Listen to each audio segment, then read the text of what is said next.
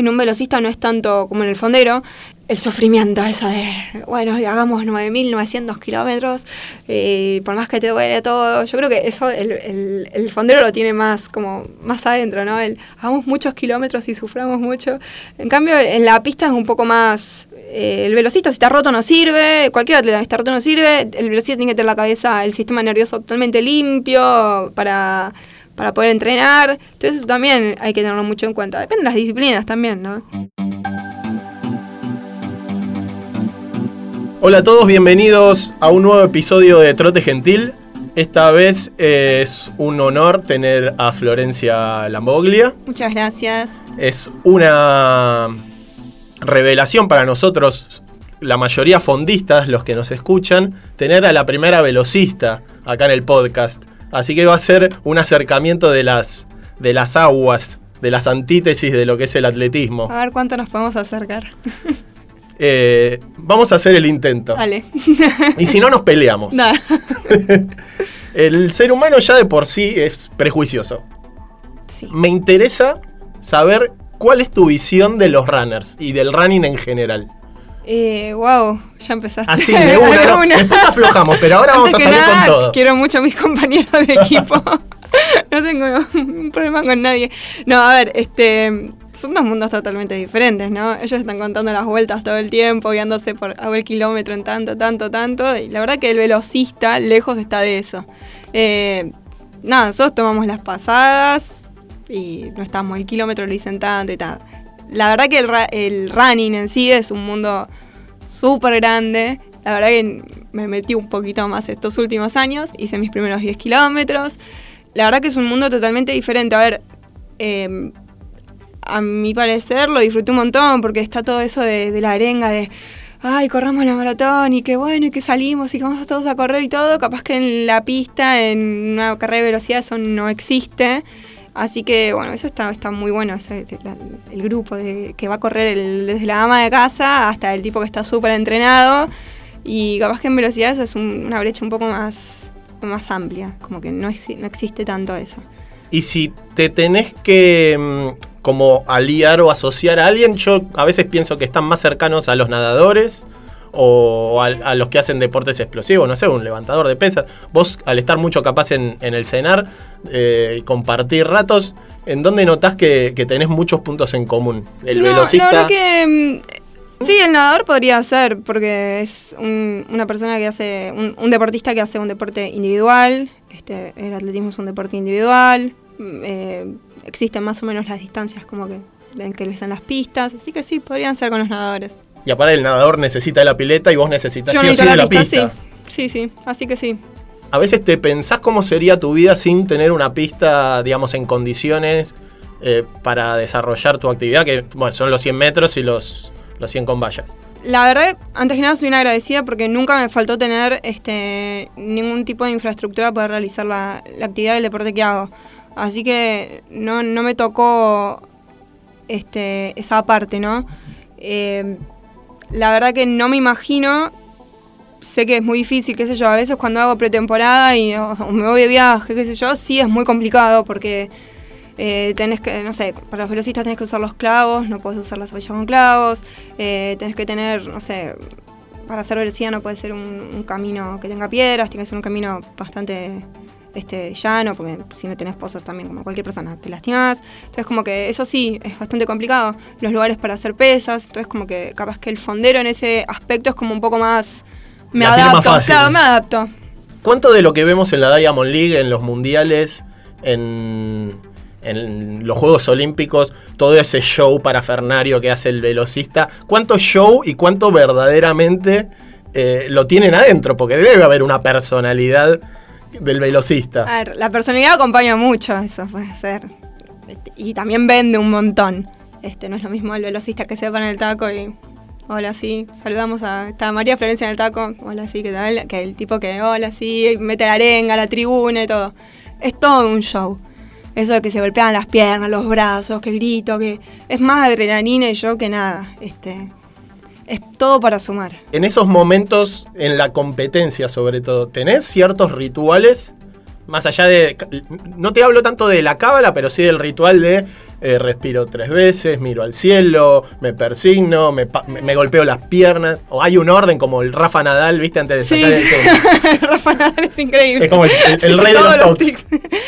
Sí, no sé si rituales, capaz que hablo mucho para mí como de convencerme de que yo puedo, de que la carrera es mía, de- totalmente de convencerme, de darme mucha seguridad. Yo creo que con eso ya, si estoy segura, tengo esa seguridad, de, yo puedo, voy a ganar, es, es mía la carrera y todo eso, ya con eso yo me, me conformo, más que empezar a, a tocarme, a golpearme y todo, es como que se gasta mucha energía, voy con eso. Más Serena. Más serena. ¿Haces trabajo de visualización?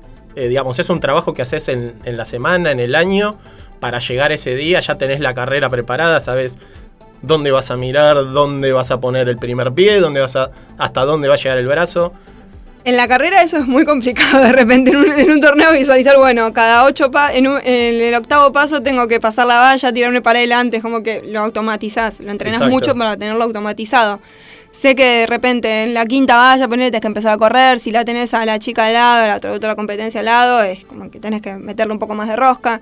Sabes en qué competencias estás un poco más relajada y en cuáles no.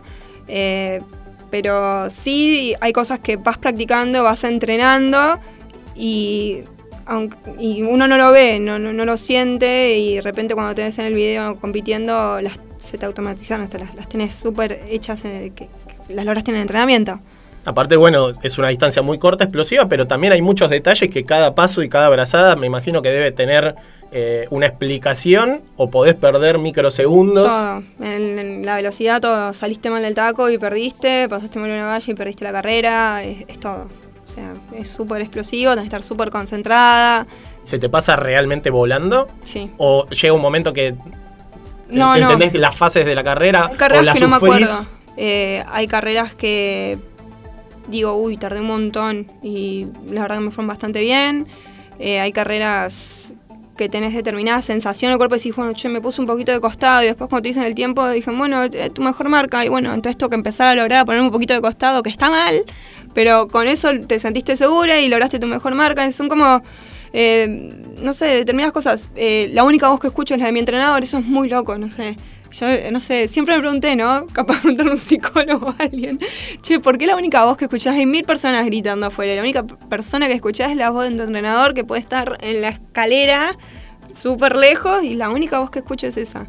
Este, qué sé yo, son pequeñas cositas. ¿Cómo llevas la progresión, en, sobre todo en los tiempos y en las marcas? Porque me imagino que vos tuviste un...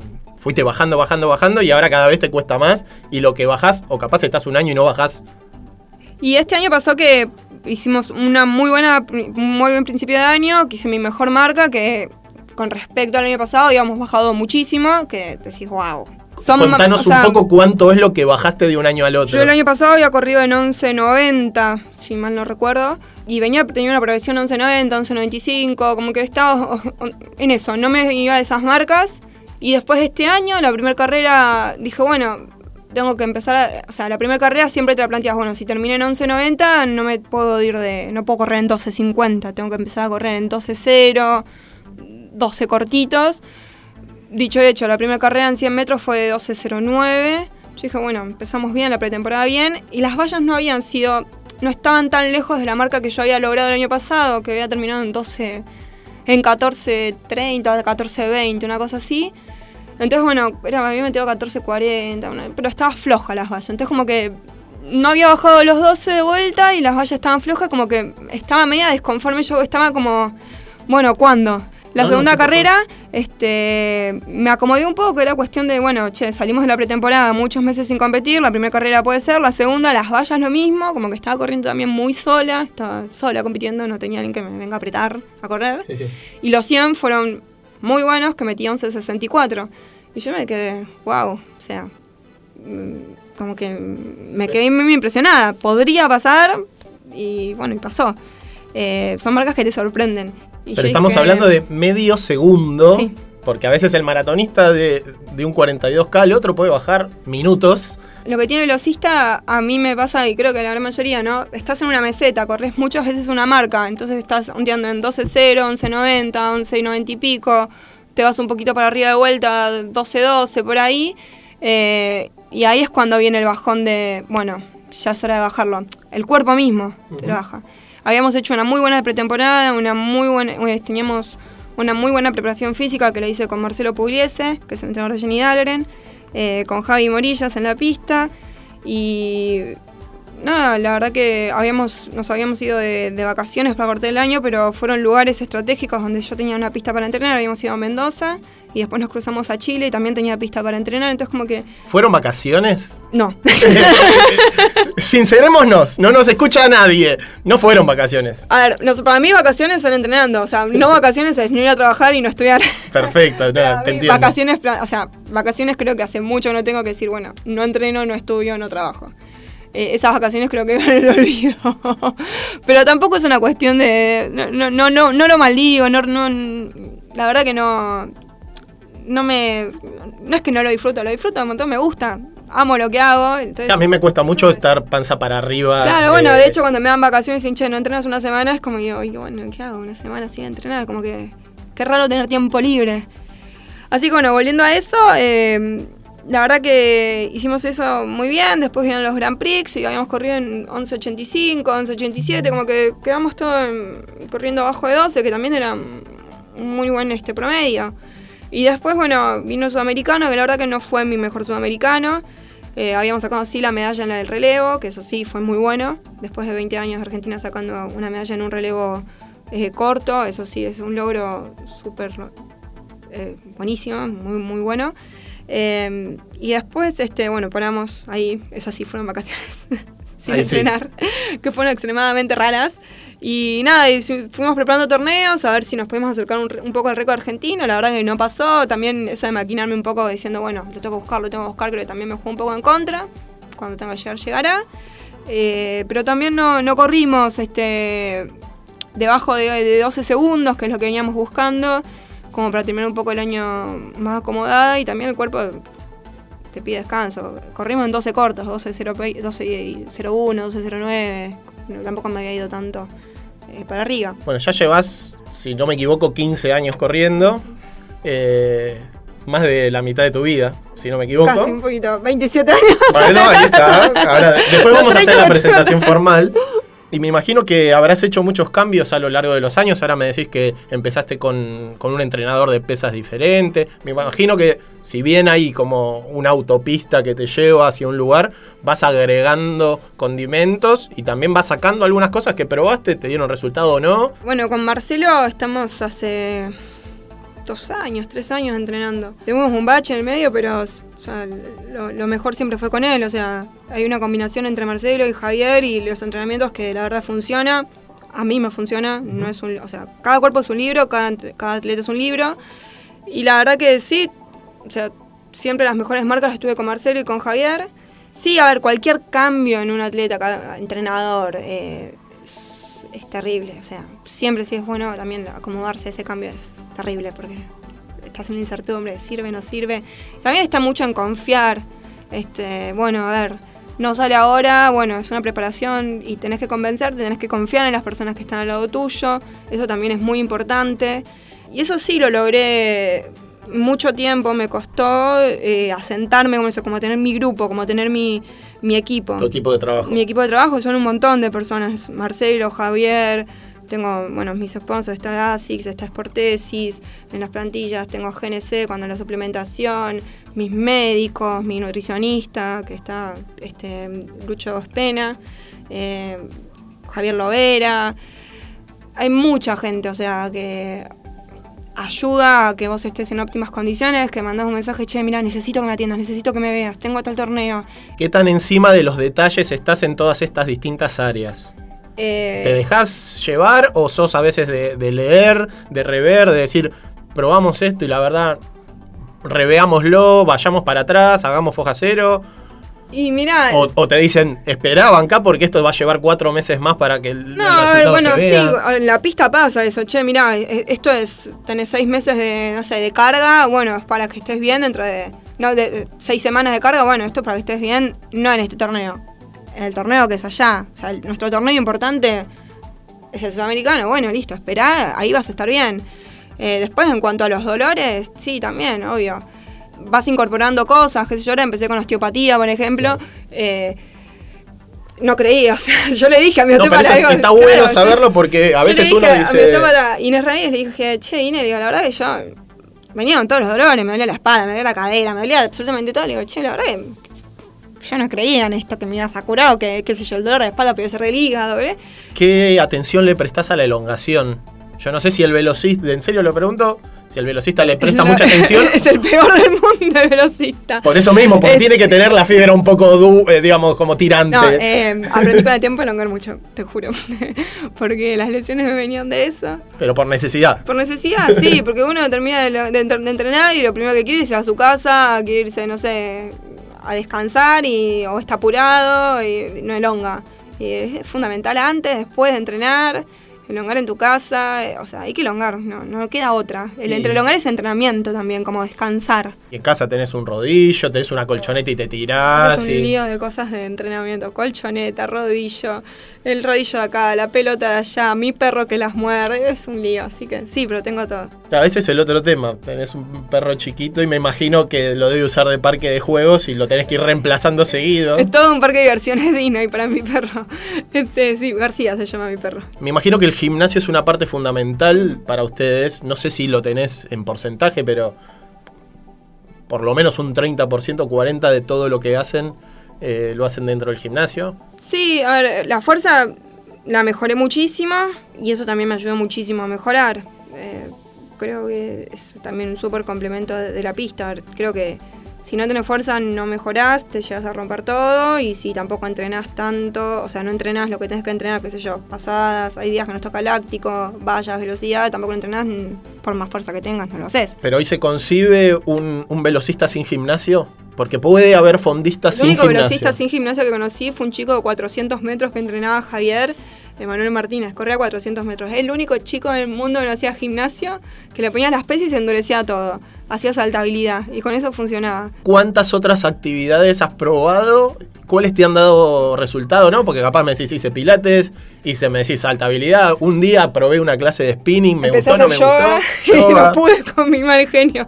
Era como que venía muy arriba con la energía, de mi, mi, mi energía. Yo estoy todo el día haciendo cosas. Venía a entrenar, soy velocista y venía, hola, sí. eh", Y y el yoga era todo como, bueno. Y el longueo, y salía de yoga y le decía, iba con mi mamá y le decía, no, Mario, yo no puedo con esto. Fui creo que tres, cuatro veces y digo, Mani, todo bien, me re sirve, pero salgo acá y me- le quiero tiro a alguien. La cabeza, ¿no? Sobre todo. Ah, bien, necesitaba algo. ¿Cuándo pasa algo? Era. Hablando esto del gimnasio, ¿qué cosas considerás que los fondistas podrían aprender de los velocistas? Sobre todo en este tema del fortalecimiento. Hay mucha gente que hace mucho tirada larga y no le da. no le presta atención No, capaz a hacer activaciones cortas. Este, no tan fondista. A mí mm, lo que veo que está como muy, muy puesto es el, el running, ¿viste? Runner. Eso de, bueno, estoy en casa, no hago nada toda la semana y de repente me voy a tirar a hacer 42 kilómetros. Eso es mortal, eso es- no, no. La verdad que en eso sí estoy totalmente de desacuerdo. Primero porque la persona no está preparada, no entrenó. Eh, las lesiones, la rodilla, también la- los efectos en la salud. No es cualquier cosa correr 42 kilómetros, 15 kilómetros, 10 kilómetros. Una persona que está entrenada, una que no. Entonces eso sí, eh, como cualquiera que va también a correr velocidad, o sea, no te voy a poner a hacer correr 100 metros si nunca entrenaste en tu vida, también Bueno, te vas, te a vas a todo, todo. todo. Entonces, este, yo creo que cada persona siempre es- depende de cómo uno, uno lo haga, ¿no? A ver, si lo vas a hacer recreativamente, vas a ir una vez, dos veces a la semana a la pista, o también vas a ir a correr a Palermo, a cualquier lugar, eh, una vez por semana y después estás preparado para correr 15 kilómetros, bueno, listo. Andá y lo hacemos ahora, pero si vamos a competir la maratón de Nueva York, la maratón de Berlín, y, bueno, y la verdad que no. ¿Tenés alguna rutina, por ejemplo, que hagas en casa? Sabés que no hiciste a tiempo ir al gimnasio o se llovió todo, tuviste una complicación y decís, tengo una colchoneta en casa, dos, tres cosas y sé que en 20 minutos, media hora puedo resolver y no perder ese día. Afortunadamente organicé todo en base al entrenamiento. O sea, entreno a las mañanas, después al mediodía voy a trabajar hasta las 7 de la tarde, después, bueno, tengo que estudiar. Si no se llega a entrenar un día, no va a pasar nada. O sea, no se llegó a entrenar por X razón, bueno, listo. Se descansa, entrenas al otro día. En casa lo sumo, elongamos, hacemos abdominales, o sea, esas cosas, no.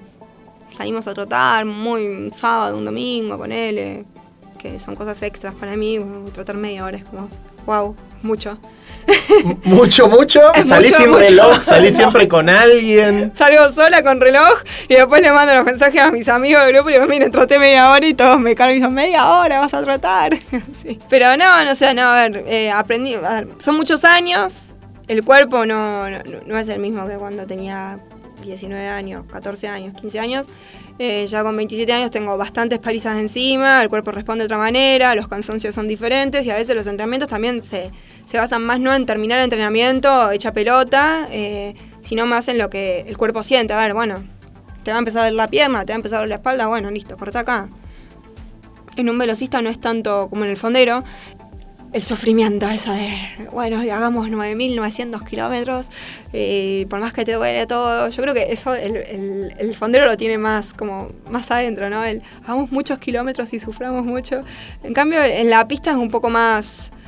Eh, el velocista, si está roto, no sirve. Cualquier atleta, si está roto, no sirve. El velocista tiene que tener la cabeza, el sistema nervioso totalmente limpio para, para poder entrenar. Entonces, eso también hay que tenerlo mucho en cuenta. Depende de las disciplinas también, ¿no? Hace poco eh, Kipchoge bajó las dos horas en la distancia de maratón y todo el mundo está sorprendido que corrió a 22 kilómetros por hora. Está bien, fueron 42, 195 metros.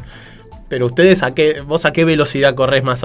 Capaz ni la sabés, los kilómetros por hora. Y eso es lo lindo. Ni idea, ni idea. Eso, eh, pero eso me causa mucha, no sé, como es algo raro que yo los veo a, a todos los compañeros, tengo muchos compañeros que hacen fondo eh, están, bueno, no, pasé los 600 en tanto y pasé el kilómetro en tanto y bueno, me acuerdo, mira, cuando corrí los primeros 10K de ASICS, fui, para mí era súper extraño, ¿no? 10 kilómetros, claro, digo, 10 kilómetros, le digo, no sé si llego.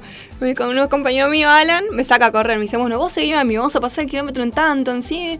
Y yo, ¿en, kilómetro en cuánto? Le digo, ¿me estás hablando a mí de cuánto pasó un kilómetro? Y yo no tengo ni idea. Le digo, vos corré como para que yo pueda llegarle. los primeros cinco kilómetros re bien, los últimos cinco kilómetros me dijo, chao Flor, yo voy a correr a mi ritmo, vos corre al tuyo. Espero con el Gator y en la llegada. Yo no, sé, o sea, no, no, no, no, no sé en cuánto es bueno, no es malo, la verdad que no tengo noción de eso, pero tampoco lo hacemos. Es muy importante eso que dijiste que es eh, cuando uno ya o rompe la forma o ya tiene un, dolor que dejó de ser molestia, es, se corta. Digamos, mañana será otro día o ataquémoslo. a esas cosas hay que aprenderlas. Mira, eh, a mí misma, a mí me costó, ¿no? Eh, bueno, me duele, no, sigo igual, voy a terminar la pasada, por más que me duela. No, ¿por qué? ¿Por qué?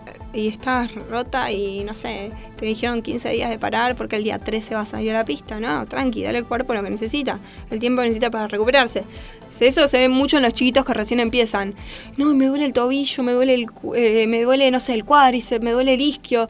Y bueno, pará. O sea, si no parás, va a estar mucho tiempo más parada que un día. ¿Cómo es esa cosa de a veces aconsejar a los más chicos? Mm. No sé si te vienen, te preguntan. Em, no sé, hoy día con las redes sociales, si se activó mucho también que chicos del interior o de, de otras provincias o de, otros países mismo te escriban o te estoy siguiendo, quiero hacer. Sí, a veces capaz que no, no tanto de, de preguntar de, a ver, cómo entrenás, o sea, qué, cosas haces y todo. Porque, bueno, eso es muy complicado. Y aparte tampoco creo que soy alguien como decirte, bueno, comé tal cosa, este, entrené de tal manera. Eh, sí, me ha, me, ha pasado de contar mis experiencias. Eh, en el escenario capaz que van chicos de, colegios que vienen a hacer las visitas, a hablar con ellos.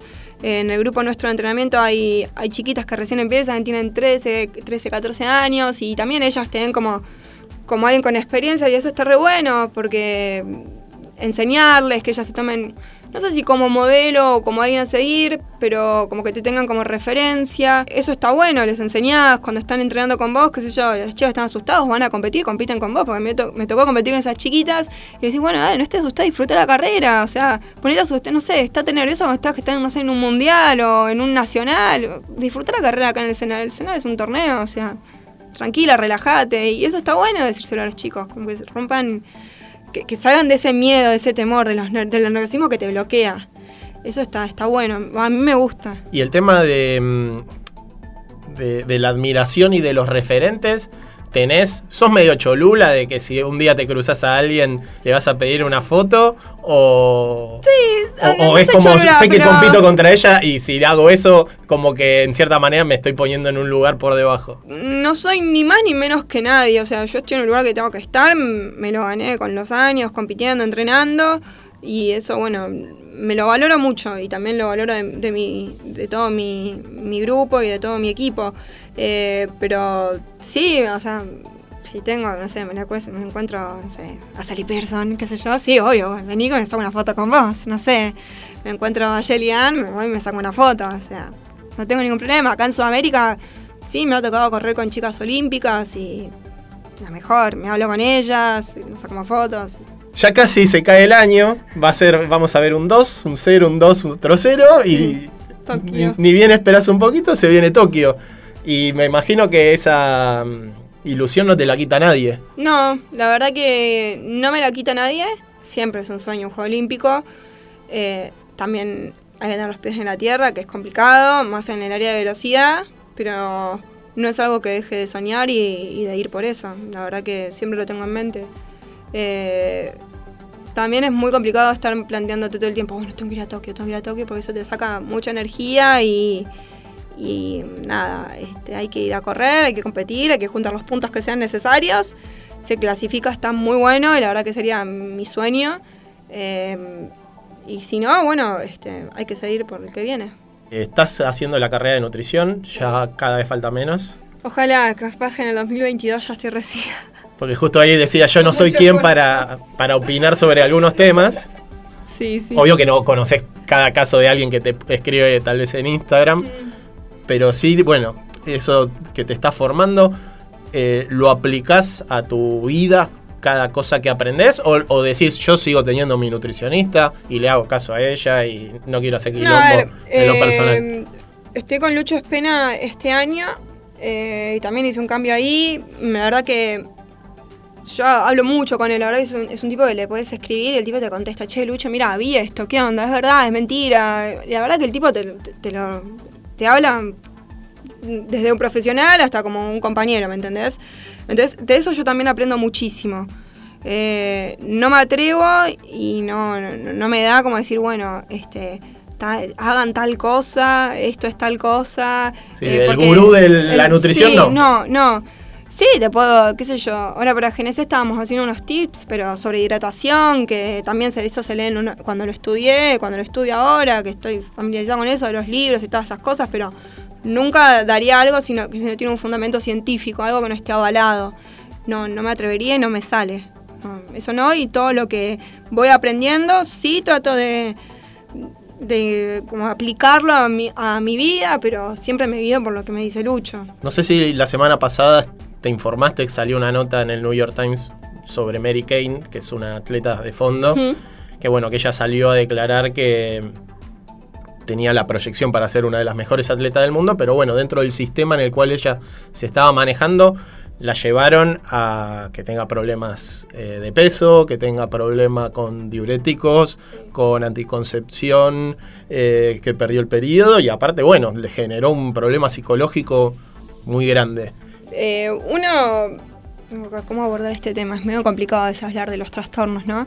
Eh, pero en atletismo, eh, atletismo, ¿no? En las personas siempre hay, eh, lo que es el run y todo eso, se ve mucho más los trastornos alimentarios. De, bueno, tengo que estar flaca porque tengo que estar así, porque si estoy más flaca. Y la verdad que a veces no pasa por estar tan flaco, tan gordo, o no sé.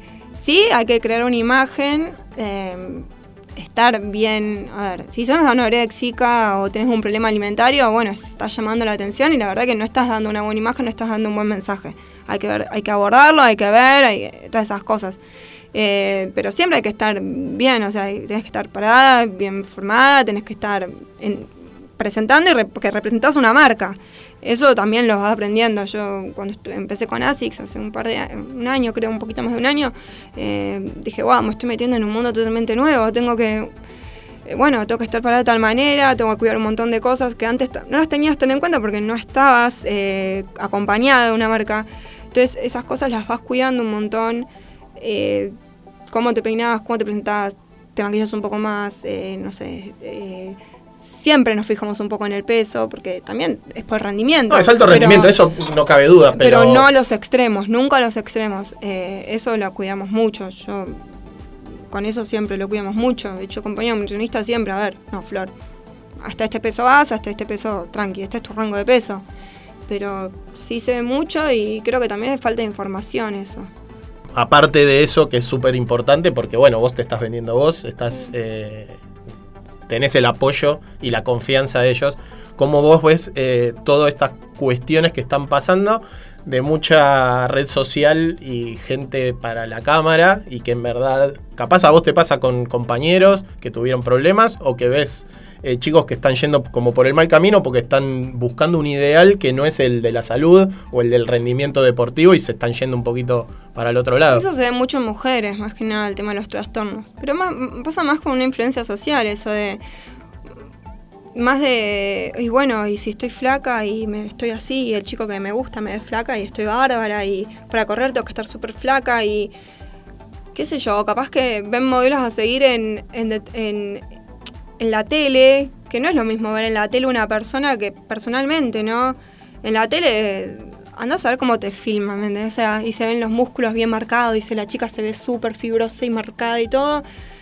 Y los chicos imitan eso a veces. Y para mí es un mensaje terrible. El único mensaje que les puedo dar es que, como estamos en esta época de, ay, aceptate como sos, créete como sos, simplemente eso. La verdad que nadie te va a querer más o querer menos porque si sos gordo, sos flaca, si estás marcada o menos marcada. Sí, siempre está bueno dar una buena imagen y la buena imagen no la das si estás anoréxica y tampoco la das si sos obeso. Y si estás en esos extremos, hay que buscar ayuda.